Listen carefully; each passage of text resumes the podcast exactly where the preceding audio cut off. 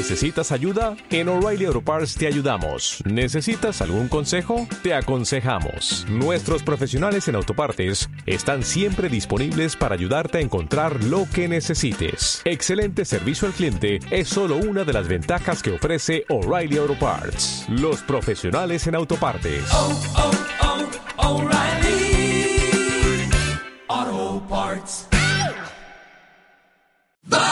Bicycle, bicycle, bicycle. I want to ride my bicycle, bicycle, bicycle. I want to ride my bicycle. I want to ride my bike. I want to ride my bicycle. I want to ride it where I like. Viajando despacio con Chus Blázquez.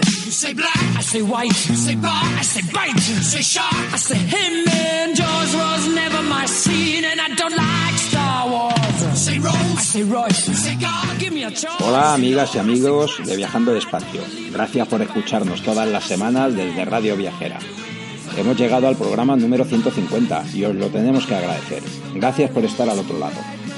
Nos habéis pedido que hablemos de algunos temas. Desde Lanzarote, nuestro amigo Corredera nos pide una selección de nuestro top de 10 rutas cicloturistas en España o Europa y las tres mejores ciudades o regiones españolas que más están apostando por el cicloturismo. También nos habéis pedido que hablemos de cómo va el proyecto de Ciclamadrid y un tema muy interesante, que ha sido de algunos cicloviajeros y cicloviajeras a los que seguimos durante sus viajes y después los perdimos la pista. Suena atractivo, ¿verdad? Trataremos de incluir estos temas en nuestros próximos programas. Estamos en la Semana Europea de la Movilidad. Hay muchas actividades programadas. En Madrid hay alguna idea interesante, como la de ofrecer una hora de uso gratuito de Bicimap a todos los abonados para celebrar el Día Europeo sin coche, como clausura a la Semana Europea de la Movilidad. No está mal, pero que solo sirva para ese uso el domingo es una pena y no ayuda demasiado a la movilidad cotidiana en la ciudad. Pero si eso no ayuda, no sé qué pensar de la siguiente propuesta, un paseo virtual en bici por Madrid. Con la colaboración de la Fundación Mafre, tres bicicletas estáticas para hacer un recorrido ciclista por la ciudad. Eso sí, virtual, no vaya a ser. Y cuidado, que no es broma. Está dentro del programa Parking Day, que nació con la idea de recuperar espacio público en las calles de nuestras ciudades. Sin embargo, la semana pasada en Frankfurt se celebraba la Feria Internacional del Automóvil y el sábado entre 15.000 y 25.000 manifestantes protestaban reclamando un cambio de modelo de movilidad. Eso sí que es apostar por un cambio. Os recordamos además que esta semana hay dos convocatorias que tienen a la mujer y a las bicis como nexo de unión. Los días 20, 21 y 22 de septiembre, más de 50 mujeres convocadas por Soy Cicloviajera se van a recorrer nuestras queridísimas montañas vacías por la provincia de Teruel. Y también este fin de semana en Madrid se celebra la Clásica Otera, la Clásica Otero, perdón, este año con un homenaje a la mujer ciclista. Aún estás a tiempo de inscribirte.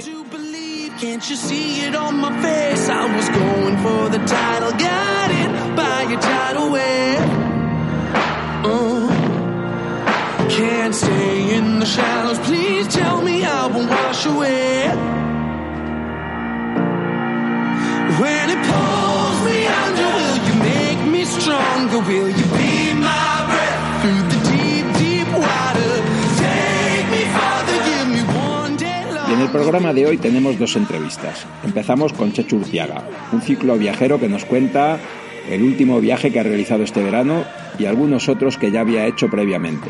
Estoy seguro de que os va a gustar su historia. Acabamos nuestro programa 150 con Javi Bañón. Nos encontramos con él en Festibike. Habíamos seguido su estancia en la Eurobike a través de las redes sociales. Le hemos pedido que nos hable de las novedades de estas dos ferias. Y en Festibike nos hemos encontrado con muchos amigos de Viajando Despacio.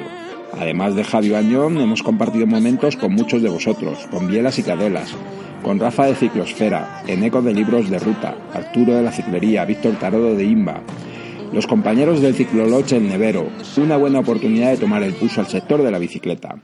Esperamos que disfrutes del programa. Un saludo viajero.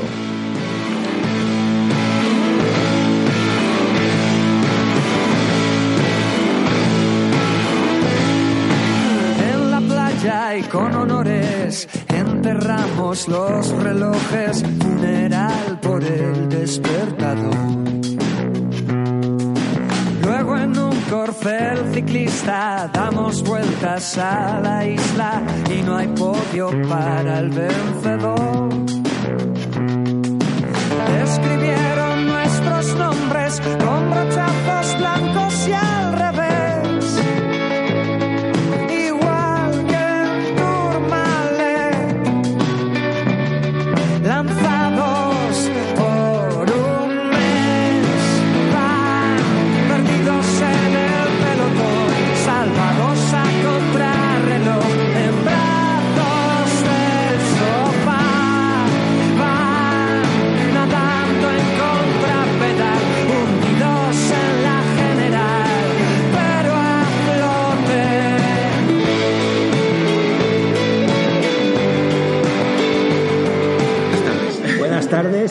en Viajando al Espacio un invitado muy especial, Mi, no- Chechu. mi nombre es Chechu. Bueno, me apellido Urtiaga, todo el mundo me llama Urtiaga o Urti, Chechu, como, como buenamente quieran. Y nada, me han invitado aquí porque soy un viajero de corto tiempo y pocos kilómetros por día. Y bueno, pues eh, el verano pasado, este verano concretamente, me fui en un avión a, a Copenhague. Eh, ¿Cómo empezó todo? Vamos a ver, yo trabajo de profesor, entonces puedo, tener vacaciones durante el verano y ya me había pinchado anteriormente el tema de viajar en bicicleta, es decir, yo ya he hecho más viajes en bici y la idea que tengo actualmente es llegar a Cabo Norte. Lo que pasa es que como soy una persona que conoce sus limitaciones, me he dado cuenta que de una vez no puedo, no puedo llegar. Tengo ahí unos amigos cerca de Cabo Norte que quiero ir a visitarlos y les dije que iba a ir en bici y ellos me dijeron, con lo tonto que eres seguro que llegas. Así que eh, en esas estoy. Y nada, tengo 30 y 35 años, el mayor de tres hermanos, vengo de Cantabria, estoy aquí en Madrid como todo el mundo, bueno, pues por trabajo y mi novia vive aquí y demás, me ha tocado. Y nada, aquí estamos. Ya hiciste un viaje largo, ¿no? Desde Holanda hasta Finisterre. Sí, bueno, yo trabajaba en Holanda. Estaba trabajando ahí en una empresa, ingeniero, en, en una empresa que hacíamos zumos. Entonces, ¿qué pasó? Pues que yo trabajaba ahí, había un... Estábamos en una situación de bastante estrés. O sea, era bastante un trabajo muy... Trabajaba casi 80, 90 horas a la semana, estaba bastante agobiado. Y un día decidí que iba a dejar el trabajo, que no podía aguantar más aquello. Y la mejor manera para conseguir... eh, bueno, por reducir ese estrés, para intentar volver en mi cuerpo a lo que solía ser y un poco más hedonista y todo esto, dije, pues me voy a ir en bicicleta, porque claro, cuando vives en Holanda ves que es muy fácil ir en bicicleta a los sitios. En Holanda tú tienes un mapa y para ir de un sitio a otro simplemente tienes que ver el mapa de las bicis, los números, y dices, me voy a Utrecht, y dices, la 42, la 50 y la 13. Y es tan sencillo como es, que es una maravilla, es tan sencillo como eso. Entonces, como estaba yo todo animado, dije, venga, me voy en bicicleta. Cogí la bici que tenía en Cantabria y me la metí en un camión para que me la mandaran, en un camión de la empresa, para que me la mandaran para allá. Busqué en internet qué cubiertas eran las mejores y cogí unas maratón Svalbard. Svalbard, que lleva todo el mundo. Me dijeron impinchables. Me vi yo creo que un par de vídeos de alguno que iba por ahí y dije, bueno, yo voy a ver cómo voy. Una tienda, una Coleman que tenía por ahí y tal. Y nada, me eché a la aventura. Con... Y llevaba un GPS sin mapas porque no sabía utilizarle, no había metido mapas. Un móvil que era Nokia y no tenía Google Maps ni nada de eso. No tenía tampoco línea de teléfono, me compré una tarjeta de datos cuando llegué a Francia. Iba sin culot siquiera. De hecho, en- en- cuando entré a España, lo primero que hice, no sé por qué no lo hice antes, fue comprarme un culot porque yo de pequeño había hecho el Camino de Santiago. Y yo recuerdo que iba con culot y me apretaba mucho, iba muy incómodo. Y dije, no voy a llevar culot porque esto es, esto es un rollo. Y yo tenía en Holanda un culot que nunca usaba. Me lo ponía y digo, esto es súper incómodo. Luego en el futuro me di cuenta que es que el culot era muy pequeño y por eso iba yo. Bueno, cuando llegué a Francia yo tenía el culo ya muy mal herido, bueno, lo tenía hecho una, una patata. Llevaba una- como una braga en el cuello puesta en, la, en el sillín para, bueno, tengo fotos que la verdad es que da, da pena verlo. Entonces, eh, bueno, pues con cuatro cosucas que tenía, los metí en dos alforjas atrás. Adelante puse la típica esta de Baude de poner y quitar con, el, con la cámara de fotos, que no- yo creo que no hice ni fotos casi, iba hacia todo el móvil. Y me tiré para abajo, con dirección sur. Había visto que había en Francia una, la y empecé a tirar, pues eso. Crucé sur, sur, sur. O sea, iba con la brújula y para el sur. Como allí tampoco, sobre todo en la zona de Bélgica y de Holanda, y eso es muy fácil, todo es carril bici. Pues, un día recuerdo que, que hice una etapa al revés porque yo llevaba los cascos puestos, los cascos de, De oír música. música. Los llevaba puestos en la parte de delante de la bicicleta y como llevan un imán, me había desviado la brújula. Sí, ese día recuerdo que... Hostia, esto es un consejo a tener en cuenta, ¿eh? Mira, te parecerá raro, es que yo soy muy despistado. Pero yo recuerdo que iba andando y digo, "Ojo, está algo, hay algo raro aquí. Por aquí ya y era el sol, claro, era, no era el sol que me estaba dando el- donde no debía darme. O sea, yo notaba algo que digo, no es como todos los días. No es como, como todos los días. Y bueno, pues eso, poco a poco fui llegando. Y luego entré en España y fue un caos. Porque claro, en España vas viendo a todos los amigos, llevan muchos años fuera, me fui para Logroño, estuve en León. O sea, iba dando con la bici para arriba y para abajo. Y al final llegué a Cantabria y dije, pues ya sigo. Y paré en casa una semana, cogí a mi hermano y a una amiga y nos tiramos para, para Finisterre. Y nada, fue llegar y pues os podéis imaginar. Tres meses de viaje. Tres meses de viaje, me eché a llorar como una madre en la última curva de Finisterre, esa que se veía el faro y tal. Me, bueno, me puse allí que digo, madre mía, si lo he conseguido. Todo el mundo, "Ah, te van a robar, pero estás loco, ¿dónde vas? Y mira, lo conseguí. Y luego, claro, después de ese viaje me empecé a interesar más en el cicloturismo. Y descubrí, pues, a toda esta gente que conocéis, a Álvaro, a Alba y Canina, a toda esta gente que dice, madre mía, si, no, si yo me pego un paseo de fin de semana comparado con estos locos. Y me fui calentando y es cuando, cuando decidí hacer el viaje de, de ir a Cabo Norte en, en dos, en dos etapas, por así decirlo. Y este has hecho, este año has hecho la primera etapa, ¿no? Este ha hecho la primera etapa. Pamplona. Lo que pasa es que soy una persona muy caótica. La idea era salir de, de- Yo siempre intento salir de mi casa. Por ejemplo, el año pasado en verano salí de mi casa en Madrid a mi casa en Torrelavega. La otra vez fue de mi casa en Vlissingen a mi casa en Torrelavega. Y esta vez digo, bueno, pues salgo de mi casa en Pamplona, que es como mi segunda casa, tengo muchos amigos y tal, hasta Copenhague. Pero como yo no llevo ninguna planificación del viaje ni nada, dije, madre mía, qué follón llegar, el avión. En Copenhague, como llegué cuatro días antes, me fundo todo el presupuesto en quedarme allí. Digo, bueno, pues lo hago al revés. Voy a Copenhague y vengo en bicicleta hacia acá. Así que eso, me cogí un vuelo, metí la bicicleta, metía en mil fundas de estos de manguitos de nadar y de todo. la- bueno, vosotros seguro que tenéis un máster en Bueno, bueno. uno, uno o dos en empaquetar bicicletas. Para mí yo creo que fue lo peor del viaje fue empaquetar la bici y cruzar de cruzar en ferry. Fueron las dos únicas veces que he dicho. En ferry también. Sí, claro, tuve que pasar el ferry Claro, para de- de Dinamarca. Pero ahí pasas por una el de Put Garden. Ya, pero llovía mucho, había mucho viento. Ah, bueno, Tú vas entrando, claro, vas entrando con todos los camiones, tienes que esperar en la cola. A la hora de entrar, bueno, es- pasé mucho frío, no me, bueno, un follón. Fue lo único que dije, madre mía, qué poco preparado está, está esto. Y la cosa es que llegué efectivamente a Copenhague con la bici. Eh, como conocéis el aeropuerto de Copenhague, eso es, parece una tienda de bicis. Tienes un stand ahí para montarla tranquilamente sentado, tienes una bomba para hinchar. Eso a mí me pareció lo mejor de todo. O Sí, sí, sí, sí, es- En vez de la señal de equipajes de grandes dimensiones, directamente Sí, sí, una sí, bici. sí. La bici te la plantan ahí, la montas tranquilamente y es salir de Copenhague y te das cuenta Sobre todo que... nadie te mira raro, ¿no? No, no, que va. por- Eso De hecho, coincidí, coincidí con dos, dos personas más que estaban ahí y que iban a hacer un viaje. Nos estuvimos ahí echando una mano, hablando y tal, que dices, pues si es que esto es, es el paraíso ciclista. De hecho, ya en el aeropuerto tienes un carril que te saca de, de la zona del aeropuerto. Te saludas con el viento, nada más salir, te, te pega ahí cuatro vendoladas y te haces otra vez a, a andar con alforjas y bueno, a llevar eh, los kilos encima y todo esto. Y cuéntanos qué tipo de bici llevas, qué, qué Bueno, equipo llevas. He ido, como todo el mundo supongo, he ido mejorando. La primera vez que viajé en bici fue con una bicicleta que me regaló mi madre, una mountain bike, que hice el Camino de Santiago, que era un hierro, vamos, que era vamos, seguro que alguna la tiene por ahí todavía dando vueltas. Y luego el, el viaje de Holanda sí que llevaba una Orbea, pero era una Orbea de gama baja. Eh, llevaba un cambio Tourney, los frenos sí que eran hidráulicos, pero vamos, era de eso que cada vez que llegaba al camping, a darle la vuelta y a... y ahí es donde aprendí a ajustar las ruedas más o menos, para sobrevivir, no para dejarlas bien, para sobrevivir. Afortunadamente, como llevo freno de disco, tampoco tiene que ir perfectamente centrada. Y en este viaje me cogí una bicicleta ya para la que espero que sea mi bici ya para toda la vida, que me fui a, me fui a comprarla a Barcelona porque justo está allí mi novia trabajando y quería exactamente esa bici. Es una Genesis de acero, es la cosa más cómoda del mundo. o sea, es- nunca, yo nunca he utilizado carbono, pero comparado con el aluminio, el acero es una maravilla. O sea, es que se come de todo, o sea, es súper, súper cómoda. Va montada en un S Gravel, eh, va montada en un 105 hidráulico y para llevar alforjas y tener que frenar de emergencia y todo eso es, es maravilloso. Te da igual el barro, te da igual todo. o sea. ¿Y llevas manillar de cabra o manillar? Sí, el manillar es manillar de, de carretera, sí. porque es lo que pasa que al final son muchas horas encima de la bici y el poder cambiar la posición de las manos, sobre todo en Europa que no hay mucha montaña pero hay mucho viento y poder de vez en cuando intentar ir agarrado abajo y eh, como un poquitín acoplado hasta que la espalda te dice para allá y tal, se agradece mucho. La de montaña al final es como, como un frontón, sí. Recuerdo en las landas, cuando, en el otro viaje que iba con la de montaña y hacía mucho viento de, por atrás.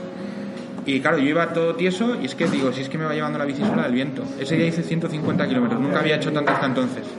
Porque es que el viento al final en bicicleta te, te desespera. No sé si os pasa lo mismo. Yo, por ejemplo, voy subiendo un puerto y digo, bueno, pues me cuesta, pero voy subiendo. En cambio, te pega el viento y dices, es que voy con todo metido y que no avanzo. puedo. Sí, sí, es que no avanzo. Dices, y entonces El viento y el barro quizás son de las dos cosas. entonces dices, vamos a ver, si tengo que hacer, yo sé, esta han sido dos mil y pico kilómetros, o algo así. Digo, si tengo que hacer dos mil y pico kilómetros y voy a 7 kilómetros por hora, digo, es si me pongo a echar cuentas, llego para los 46 años, sí, sí, sí. Y nada, la bici es, es una maravilla. Ves que de, de llevar un equipo decente a... Por ejemplo, esta vez también he mejorado que llevo mm, para dormir un, un termarres de estos hinchables que es... Vamos, yo recuerdo que el primer día dormí 11 horas, porque estaba en Madrid era verano y claro, aquí en verano en Madrid es complicado dormir. Y fue llegar ahí, hacía fresquito. Es que eso era, me metí en la tienda y digo, aquí no, me van a quedar tres días de cura de sueño. Una maravilla. Y claro, ¿llevas tienda? ¿Llevas para cocinar o.? Pues mira, justo este viaje ya lo he llevado, porque me he dado cuenta que es, es un ahorro, vamos, alucinante. O sea, sobre todo en Dinamarca, en, en- sobre todo en Dinamarca, vamos, eh, cada día que te ahorres de no, de no cocinar, vamos, es, es un ahorro considerable. Y una tienda de campaña y una Coleman que se me ha partido tres veces durante el viaje, pero siempre, lo vosotros lo sabéis, en cuanto vas viajando siempre se- hay un problema y al poco aparece la solución. Me encontré a un chico que me la reparó, no me quería ni siquiera cobrar nada, al final le di, pero no me quería cobrar nada, me la reparó y me dio como unos... se me rompieron las varillas, porque pasé unos días de mucho viento en- en- cercano a la costa y la, la tienda ya la pobre se había guardado ya mojada de varios días, iba ya hecho un, un pimiento. Por Entonces, cierto, una costa bonita, la de Dinamarca también. ¿eh? Preciosa, preciosa. Y los puentes estos de varios kilómetros que, que dices, está lloviendo y no es que llueva, es que hay tanto viento que te sube el agua Del el mar. agua de- del mar, sí, sí. Y luego llevo un hornillo, pues, un colemán muy chiquitín de estos que es muy, muy, muy pequeño y una bombonita que no usé en toda Dinamarca porque en los campings donde me quedaba había para cocinar, que parecían hoteles, o sea, había vitrocerámica y tal, digo, un nivel. Sí, sí, sí. Pero vamos, lo de cocinar yo lo veo fundamental para... Porque al final yo creo hasta comes mejor Para mantener el presupuesto. Claro, para mantener el presupuesto, yo quería bajar el presupuesto de 25 euros más o menos y, y si no llega a ser por algún, alguna reparación gorda que le hice a la bici, el resto, por la rueda que tuve que centrar alguna vez y cosas así, el resto, vamos, ahorras una barbaridad. Y aparte que a mí me gusta mucho es el hecho de estar ahí estar tranquilo, ahí. sentarte en un bosque ahí a hacerte la comida tranquilamente, echarte una siesta y luego seguir, eso es una maravilla.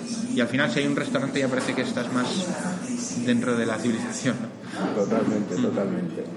Bueno, y entonces sales de Copenhague, atraviesas esa parte de Dinamarca y ¿qué tal Alemania? Alemania, mm, vamos, no- nunca la había conocido en bicicleta y es, es un sitio para ir en bici maravilloso. Sobre todo si nunca lo has hecho, yo creo, porque da igual por donde vayas, que no necesitas, vamos, hay carriles bici por todos lados, las infraestructuras son alucinantes. No es del nivel de, de Dinamarca, porque yo recuerdo que en Dinamarca había en mitad de los carriles bici eh, estaciones de reparación de bici gratuitas, que tienes allí herramientas cogidas con un cable, fuente, tal, todo.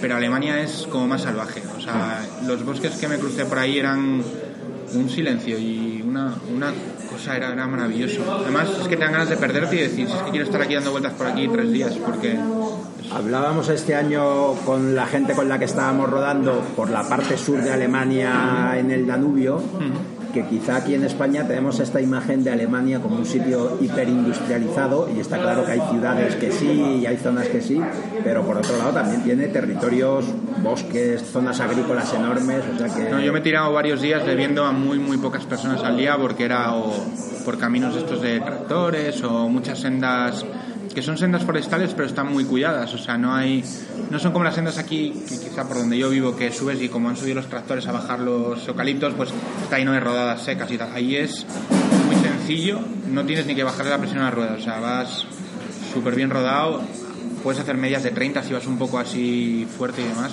O sea, a mí me pareció un país, de hecho yo quiero hacer un viaje ahora con mi novia eh, dentro de poco y estoy entre el de Madrid, el de Londres, París, París. o quizá, yo que sé, igual la Selva Negra o una zona de estas que, que me han hablado, vamos, maravillas, porque me ha gustado mucho. Y luego el tema del One Shower que funciona también muy bien en, en Alemania. También yo, yo voy solo y eso también ayuda, pero, pero vamos, a mí me ha funcionado muy bien. Me ha cogido gente en, en casi todos los lados y incluso el Couchsurfing también. Y después de Alemania, Después de Alemania, pues entro en Bélgica, que es un sitio de contrastes, es un país de contrastes, porque tan pronto tienes un carril bici, vamos, espectacular, súper bonito, alrededor, yo que sé, del río Mosa o lo que sea, que de repente hay una obra y cambia como la comunidad autónoma o lo que sea allí, el estado o lo que sea, y es un desastre, todo industrias, te meten por los polígonos y dices, de repente yo recuerdo mandar un mensaje a mi familia, ¡guau! Estoy en un sitio súper guay, mandar un vídeo y a la media hora digo, madre mía, ¿dónde estoy? Digo, que no puedo salir de este, de este lugar, que el puente lo han tirado, que digo, qué locura, qué locura. Y Bélgica en general, eso, mucho bien. Estuve remontando todo el río, al final coges el río, vas por Lieja, por Namur, todas las estas, hasta Charleroi, Charleroi, que tenía ahí un amigo.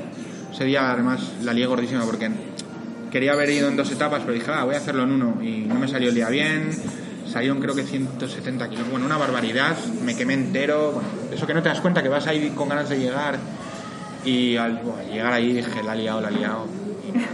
Y, y Bélgica, pues es un país, pues, es... Hay días que me encanta y otros que no tanto. O sea, yo he ido mucho a Bélgica porque vivía, yo trabajaba en Holanda, trabajaba al lado, al lado y no sé, en realidad a mí mi favorito en este viaje sin duda ha sido yo creo que Alemania y Francia. Francia porque Francia para mí es el, vamos, el primer mundo, o sea, para a nivel culinario, a nivel de paisajes, a nivel de infraestructuras, cualquier sitio está súper bien pensado para, no sé, hay mucho respeto por todo en general.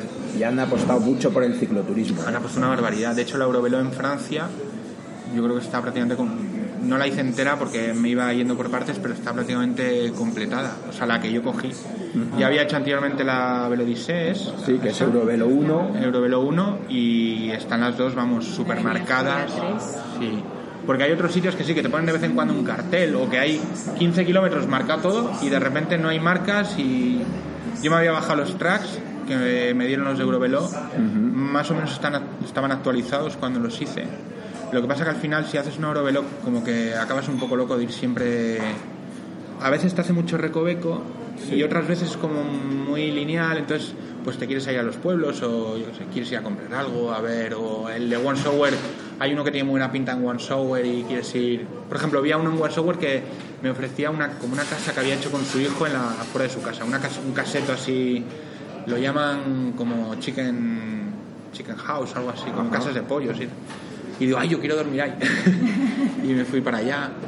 Además, a veces pasa cuando te descargas una ruta o te mandan una ruta, claro, como tú no entiendes el criterio que ha llevado a Claro. hacer ese recorrido, no sabes a veces por qué está haciendo unos bucles o por qué te mete a determinados pueblos sí, a otros no. Y... Sí, porque hay veces que dices, te pones a pensar que lo ha hecho y dices, ¿por qué se metió por aquí? Y luego te- intentas evitar esa parte y tienes que darte la vuelta y hacer lo que hizo él porque efectivamente es lo que había que hacer.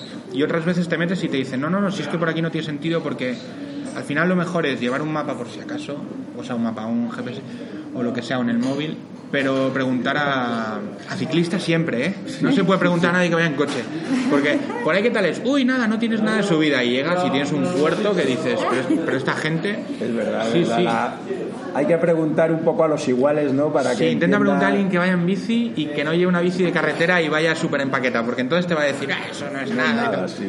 Y si puedes meterte en una grupeta, ir detrás ahí cogido el viento, muy bien. A mí me ha funcionado mucho en este viaje y estoy súper encantado con eh, Guru Maps.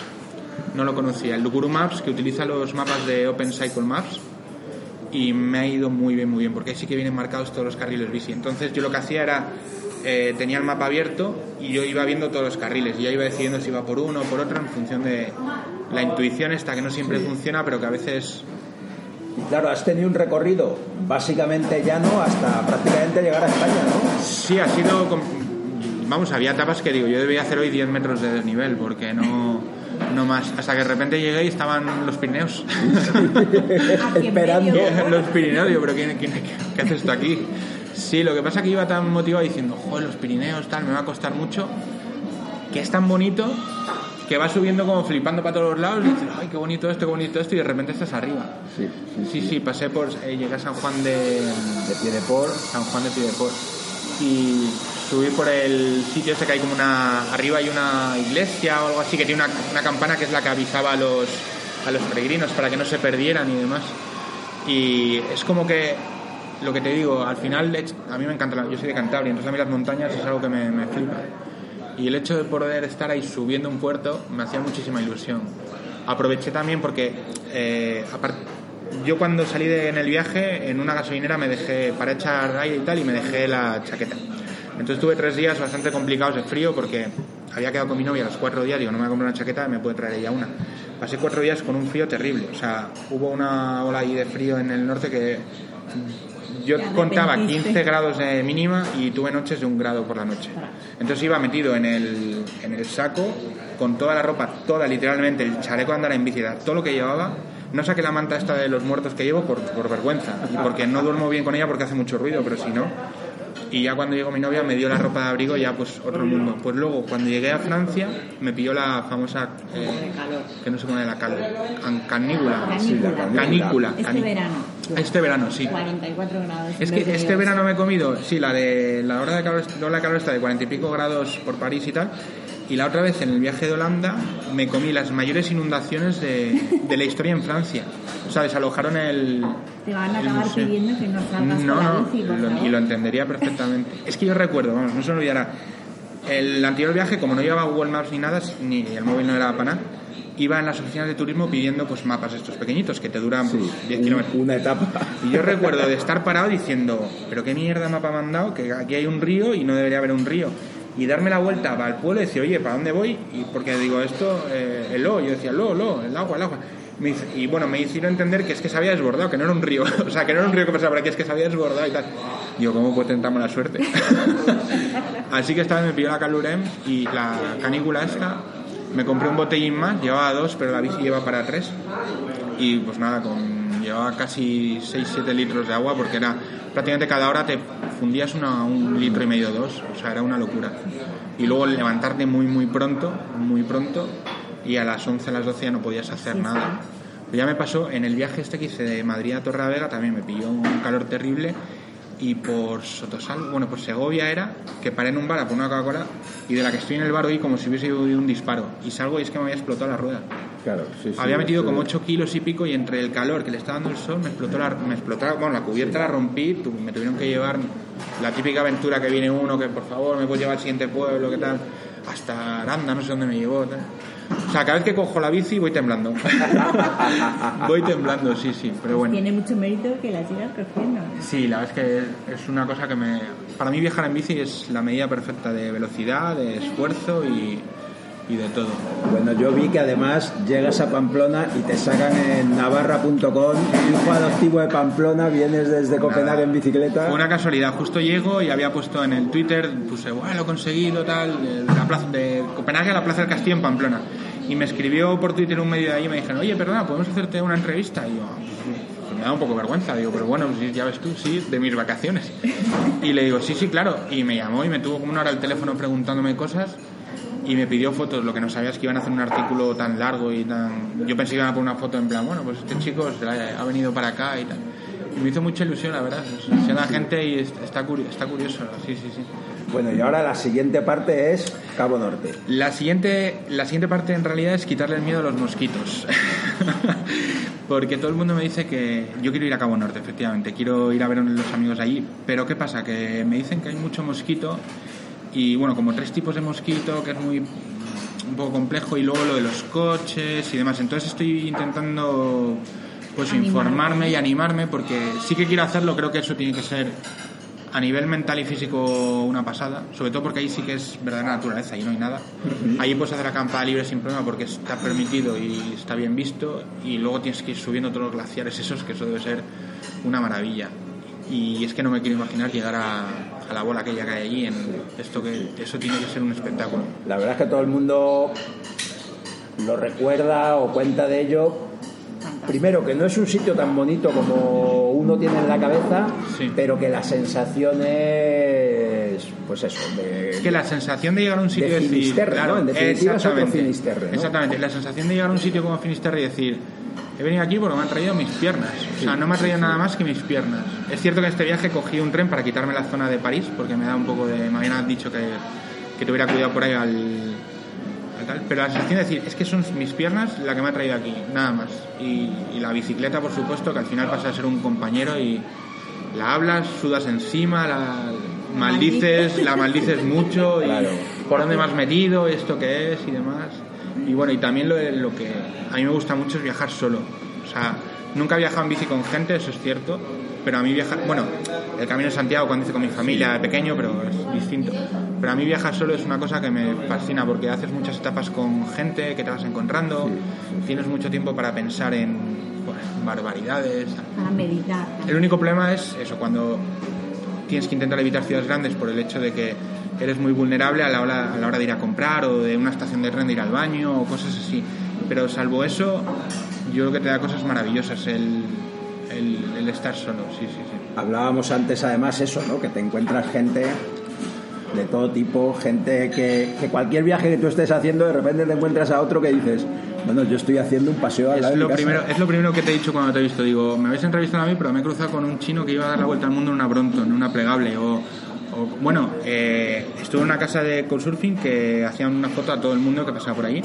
Y me enseñó las fotos y me enseñó una foto de un chico que iba en un mono, no sé si es un monociclo, esto que es Una rueda. como una rueda, eso es, que vas montando una rueda, vamos. Sí, sí, sí. Y el tío llevaba una mochila y me dijo la persona que se alojó ahí, dices, lleva 15 culots gastados. Yo no sé dónde venía, pero 15 culots. Es decir, lo mío son unas vacaciones, es un viaje muy asequible. De hecho, animo a todo el mundo, absolutamente a todo el mundo que tenga cualquier tipo de interés en la bici, en hacer un viaje de estos, porque 15 días de viaje de estos, es que os aseguro que es una experiencia que no se te olvida nunca. Yo pienso también muchas veces, y lo hablo con gente con la que viajas en bici, es verdad que al final en un viaje en bici, cuando te pones a repasar, yo creo que también pasa cuando haces viajes andando.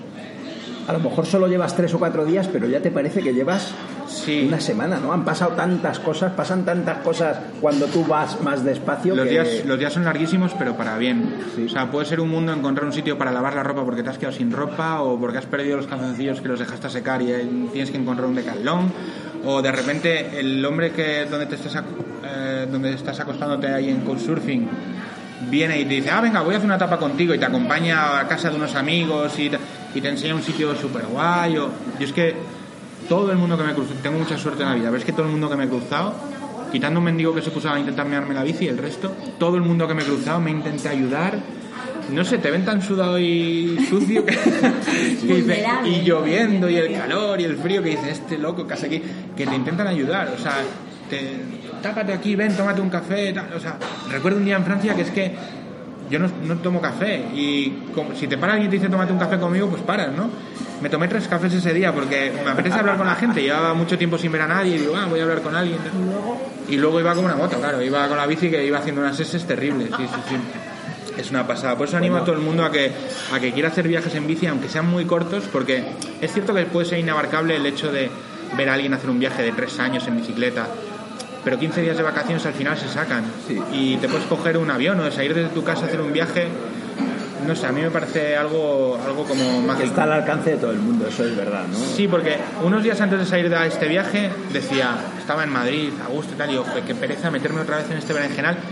Y luego pensaba, tengo que hacerlo porque con el otro viaje lo hice y casi disfruté más. Después de haberlo hecho recordando, acordándome, viendo fotos, veo en un mapa, a veces me cojo el mapa y digo, mira a ver por dónde iba. Y voy viendo pueblos que seguramente nunca más volveré a estar ahí, pero lo recuerdo y digo, joder, aquí pinché o aquí se me rompió y, y me ayudó un señor a ir a no sé dónde y aquí comí un bocadillo que estaba buenísimo y tal.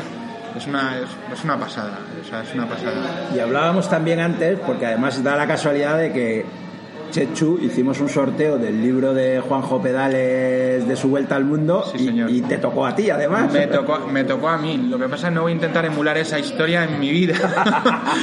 Pero me tocó a mí, sí, sí. La verdad es que yo creo que es la primera vez que me tocó algún un sorteo, así que chus, te lo agradezco enormemente. Bueno, está, está bien que además... Fue sí, lotería, sí, sí, me tocó y me lo llevé a casa, lo puse en una lista y en cuanto pude devorarlo, me encantó. O sea, es un libro que me encantó porque está escrito tan sencillo, sin, sin rimbombantes ni Sí, cosas raras. O sea, así. sí, es una cosa como, como contándolo aquí en un bar. O sea, está el hombre explicando cómo estaba en un país, en casa Dios, sin comida, buscando a alguien que en Alemania, digo en Alemania, en África, o no sé.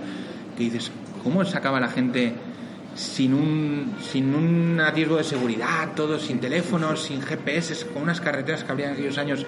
¿Cómo saca valor para hacer estas cosas, macho? ¿Cómo ha cambiado todo, no? En ese sentido, a bien, ¿no? Porque tú ahora te pones a buscar en internet y hay alguien que ha pasado hace dos semanas por donde tú quieras pasar, da igual el lugar del mundo que sea. Yo viajando soy muy caótico. Yo llevaba a preparar el viaje hasta Hamburgo porque mi novia iba a viajar a Hamburgo y íbamos a estar tres días allí en la ciudad y tal. tal. Y eso lo llevaba muy preparado porque tenía que estar un día exacto a tal. Pero a partir de entonces yo no llevo nada preparado porque se me hace muy pesado programar un viaje de 2.000 kilómetros, 3.000 kilómetros, se me hace muy, muy difícil. Sobre todo en bicicleta que Sí, sí. prácticamente todo todo, es puede imprevisto. cambiar, ¿no? Todo es un imprevisto. O sea, de repente pues te dicen que hay una zona muy bonita no sé dónde o ves en pues, hay una reserva que merece la pena cruzártela y al final lo que buscas es el disfrute a través de las rutas bonitas, ¿no? Entonces, para mí programar, pues sí, puedes programar una zona, unos días más o menos, pero es muy complicado. Tenía a mis tíos eh, que estaban en Pirineos con la furgoneta viajando y me decían, ¿qué día vas a estar en tal sitio? Y digo, pues te doy una horquilla de seis días, porque es que en realidad es, es muy complejo saberlo, sí, porque de repente un día dices, no sé qué me pasa hoy, que voy a, a toda velocidad, y otro día te sale un viento de estos locos, o los mosquitos, o, o que no te apetece andar en Que no te bici. apetece. Yo creo que esa libertad de ahora voy o no Mm. voy.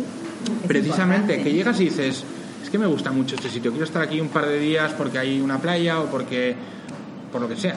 Sea, Claro que eso yendo solo también es Claro. mucho más fácil de gestionar, ¿no? Claro, yo en no el otro. nadie con Claro, quien negociar. Exactamente, solo con, con mi persona y me llevo muy bien conmigo mismo, así que no tengo problema. Yo recuerdo de la otra vez, digo, jo, si es que tengo ahí las playas de Normandía, me voy a verlas. Digo, pues yo quiero dormir aquí al lado de la playa porque me gusta la Segunda Guerra Mundial y quiero saber aquí tal, no sé qué. Y me quedo ahí unos días. Y luego llego a las landas y digo, pues mira, no me gustan. Voy a pegarme un etapón muy largo para pasármelas de largo. Y luego, es decir, no vas negociando Viajar es complicado con alguien, o sea, tienes que llevarte muy bien o saber viajar solo dentro de ese viaje y cogerte un día para ti, el tema de eso.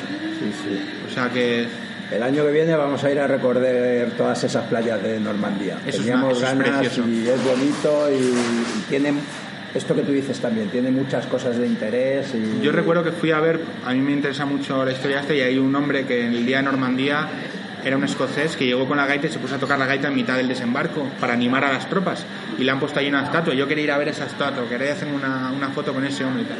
Lo único de esa zona es que es muy dura. es bajar del Sube, acantilado, baja, subir al acantilado. O sea, yo recuerdo de, de gritar, de decir, "Dios, más no. Muchos por- desniveles, además, Es un sí, desnivel es- terrible. No subes ningún puerto, pero es que estás constantemente subiendo 100 metros, bajando 100 metros. O sea, es, es duro, es muy duro. Claro, las vistas son espectaculares. Y la zona de. La zona en general, la zona de, desde, Ca- desde Caen y toda esa zona, eso es. Es una preciosidad. O sea, bonito, sí. si va gente que le gusta la fotografía, que carguen con el equipo porque le- lo van a disfrutar un Y montón. luego es muy emotivo, ¿eh? porque yo recuerdo haber visitado el cementerio en la playa de Omaha Sí, sí, sí, sí, sí. O, o el pueblo este de Coentans y San todos Marí, estos. donde San se quedó el paracaidista enganchado en la torre. Y tú notas que todavía hay ahí algo Hombre, por supuesto, muy por intenso. supuesto. ¿no? Yo recuerdo ver la serie Hermanos de Sangre antes de ir por ahí porque me recordaba mucho eso, sí, sí. Sí, sí. La verdad es que es un sitio para ir. Yo, por ejemplo, no llevo cámara de fotos, bueno, llevo una cámara de estas pequeñitas de hacer fotos, porque mi viaje, la idea que tenía era llevar lo menos posible, es decir, quería ir lo más. Llevo Ligero. dos alforjas con, que no van ni llenas y la parte de delante con una alforja de estas chiquitinas, la estería y el saco y lo de comer. O sea, llevo muy poco. De hecho, todo el mundo que me encontraba iba con cinco alforjas. Y yo quería llevar dos por el hecho de, si me tengo que meter por un camino pequeño que no puedo tal, poder, yo quiero poder llevarme la bici en la mano, poder echármela al hombro y andar. Porque claro, ves a gente que dices, tienes que dormir muy cómodo, pero... Sí, joder. sí, sí. Y sobre todo que cuando vas dos personas o un grupo como veis vosotros de 15 a Sí, 20... eso da igual. Todo da igual porque puedes repartir. o- Claro, tú puedes llevar una, una patilla del cambio para 5 o 6 bicicletas, eh, tres eslabones rápidos, una llave de herramientas de una multi para todo. Yo tengo que llevar todo. O sea, llevar mi cazo, mi agua, o sea, mis herramientas, todo. En cambio, yendo, yendo dos, cuando vaya con mi novia la cargaré a ella de, Con todos los kilos. Pues nada, muchísimas gracias. A seguir disfrutando de la bici y, oye, tenemos que hablar. Cuando llegues a Cabo Norte, de una manera o de otra, Volveré. tenemos que repetir. tenemos Volveré que aquí. repetir. Muchísimas gracias. Muchísimas gracias a ti. Luego, chao. Hasta pronto.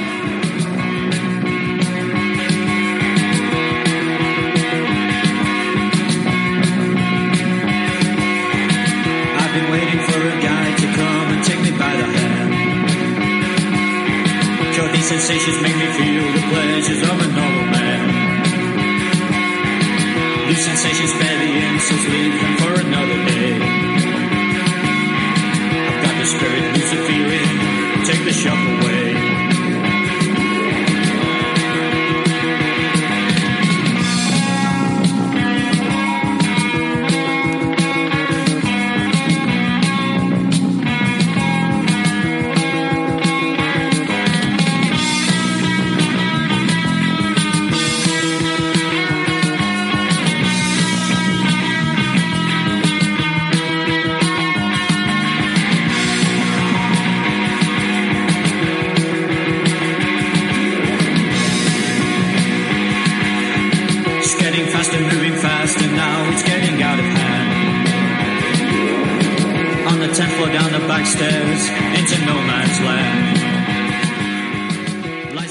Acabamos de terminar Festibike y queríamos hablar con Javier Bañón por su experiencia en la feria, teniendo en cuenta que, él es un experto en bicis, en materiales y que además también acaba de visitar este año la feria de Eurobike. Buenos días, Javi.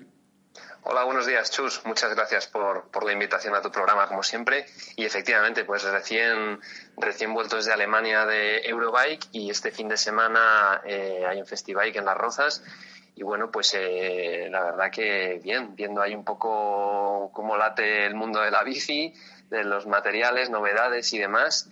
Y la verdad que, bueno, al respecto, si quieres, empezamos por, por Alemania, por Eurobike, Sí, por sí, aquello sí. De, de la lejanía. Ojo, eh, y sin querer hacer ninguna comparación, ¿eh? que sabemos que nada se puede comparar y Eurobike es la gran feria europea, ¿no? O sea, no, no hay ningún afán comparativo. Eso es, ningún afán comparativo. Pero bueno, la verdad que este año Eurobike volvía otra vez a ferias, a, eh, perdón, a fechas eh, tradicionales, porque el año pasado, 2018, se había movido a julio y bueno, pues eh, Eurobike eh, ha vuelto otra vez a principios de septiembre, que eran unas fechas tradicionales.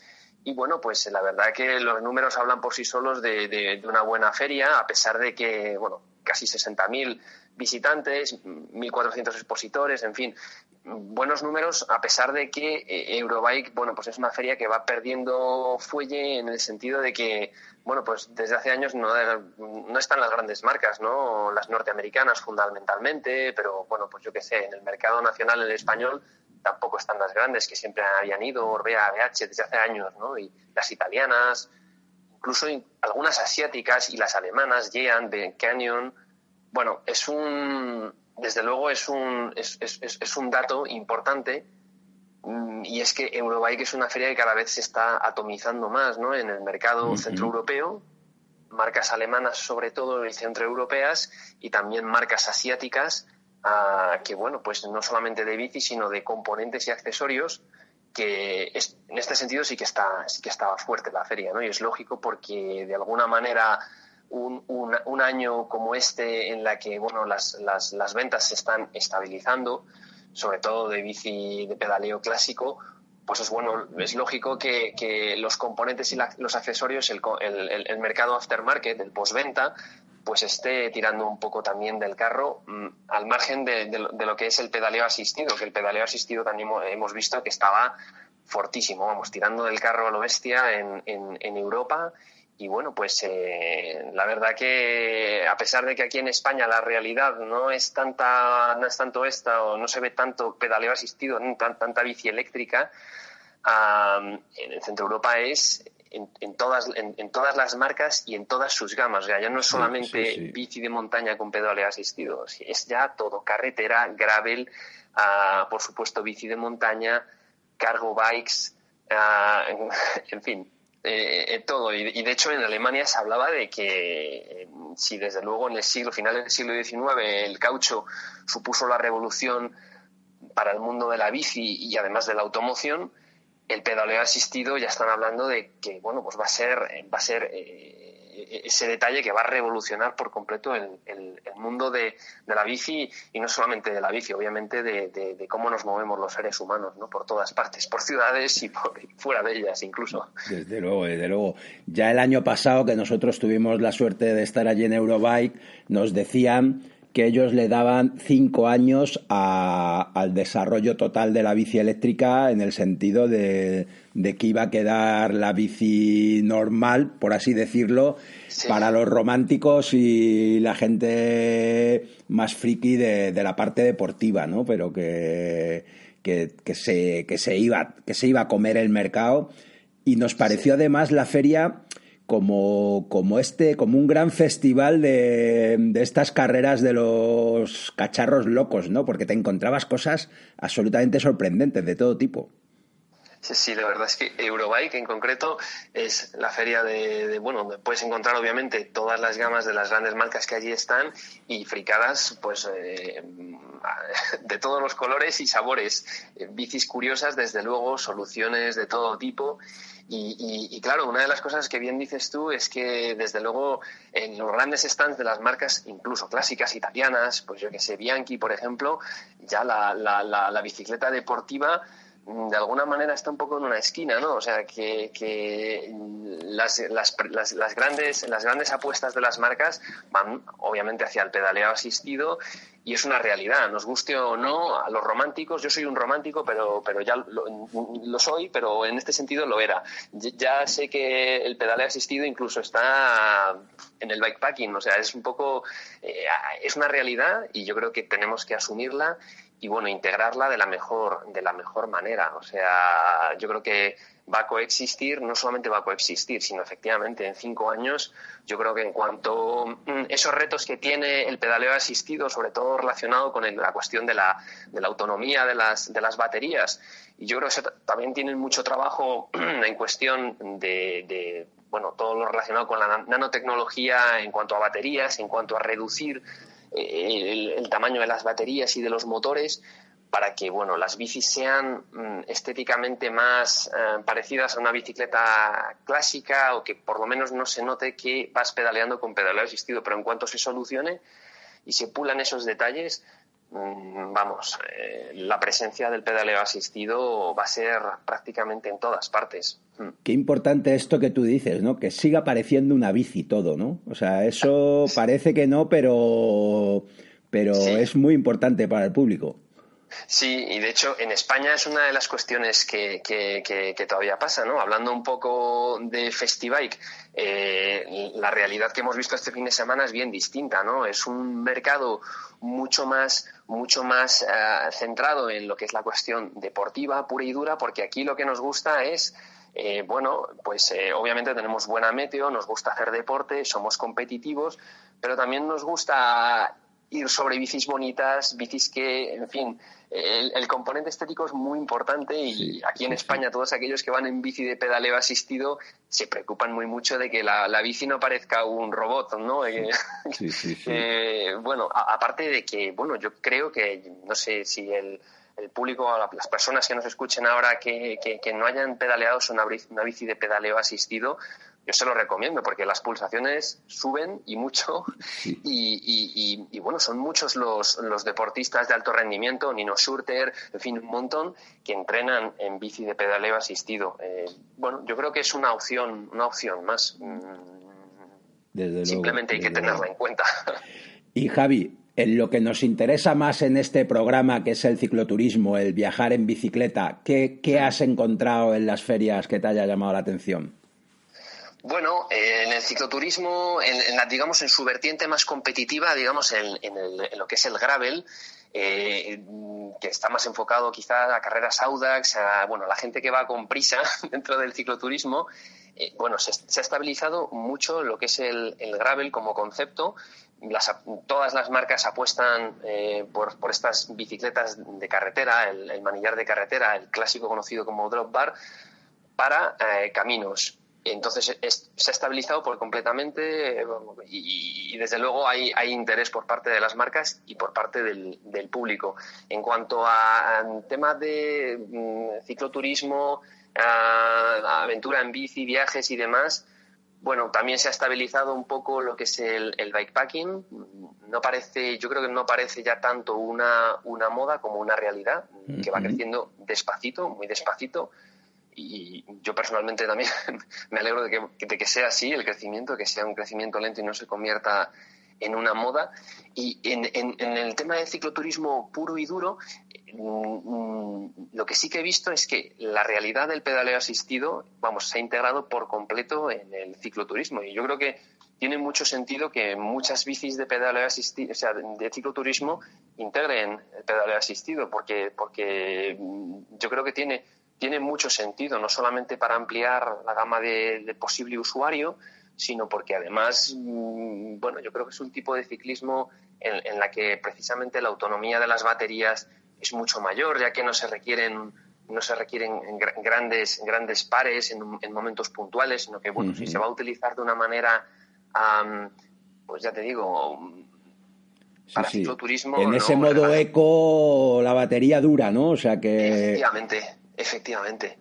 Y sí que es verdad que ahí se ha visto, ¿no? Que, que, que, hay, que hay apuestas, pues yo que sé, fabricantes enormes como Riesenmüller o Factwerk Manufacture, los dos alemanes, eh, están pensando en que ese cicloturismo, desde luego, no solamente para el público senior, sino para, para un poco para, para todo el mundo. Y desde luego pudimos ver allí a, más de un cicloturista, hablando luego con Pablo Viquecanine, me dijo, sí, bueno, esta gente lleva, lleva viajando en bici eléctrica desde, desde, hace, desde hace muchos años y demás.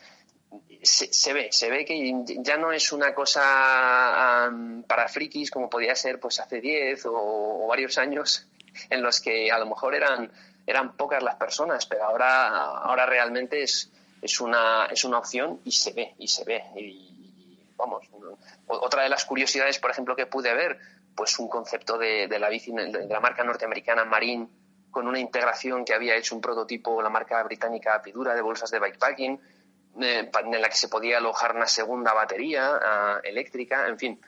Ah, yo creo que el, pedaleo asistido es una de las grandes eh, novedades, no solamente este año, sino en los últimos cinco años. Y en el cicloturismo está ahí. O sea, ya se están dando la mano y, es el futuro, es el presente. Oye, y ahora que hablas de darse la mano y de Pablo Baicanine, muy buena esa colaboración, ¿no? Ese, esos vídeos y, y desde aquí muy recomendable tu canal de YouTube con esos vídeos. Sí, la verdad es que, mira, con Pablo, que, guardo muy buena relación desde hace años, pues me ofreció la posibilidad de colaborar con él en un vídeo porque quería hablar de bikepacking y yo encantado. Eh, la verdad que me, ha hecho ahí un súper favor porque llevo cuatro o cinco meses trabajando en un canal de, de, YouTube.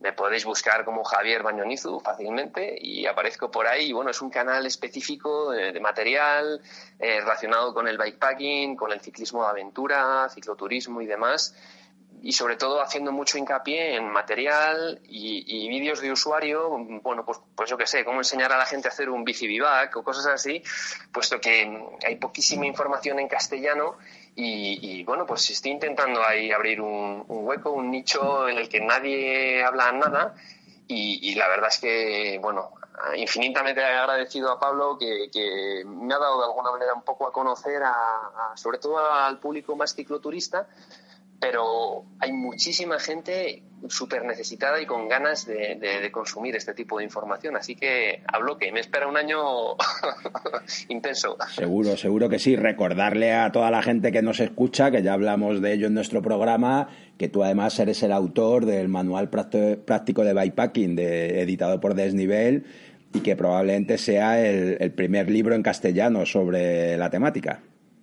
Sí, así es, eso es. En 2018 lo publicamos, va muy bien, la verdad, está funcionando, pero bueno, pues eh, yo que soy una persona inquieta y demás y que, quería también traspasar de alguna manera esa frontera de, lo escrito, que es donde, bueno, pues vengo trabajando mis últimos 15 años, pues dije, venga, ¿por qué no empezar a hacer cosas en vídeo? y es lo que la gente está demandando. Así que, efectivamente, vamos a ver qué nos depara el futuro. Seguro, seguro que serán todas cosas buenas. Pues muchísimas gracias, Javi, y seguimos hablando de bikepacking, de cicloturismo y, y de todos esos materiales. Fenómeno, pues muchas gracias, Chus. Un, abrazo fuerte. Chao. I want to ride my bicycle. I want to ride my bike. I want to ride my bicycle. I want to ride it where I like. Say black, I say white. Say bar, I say bite. Say shark, I say him. And Jaws was never my scene, and I don't like.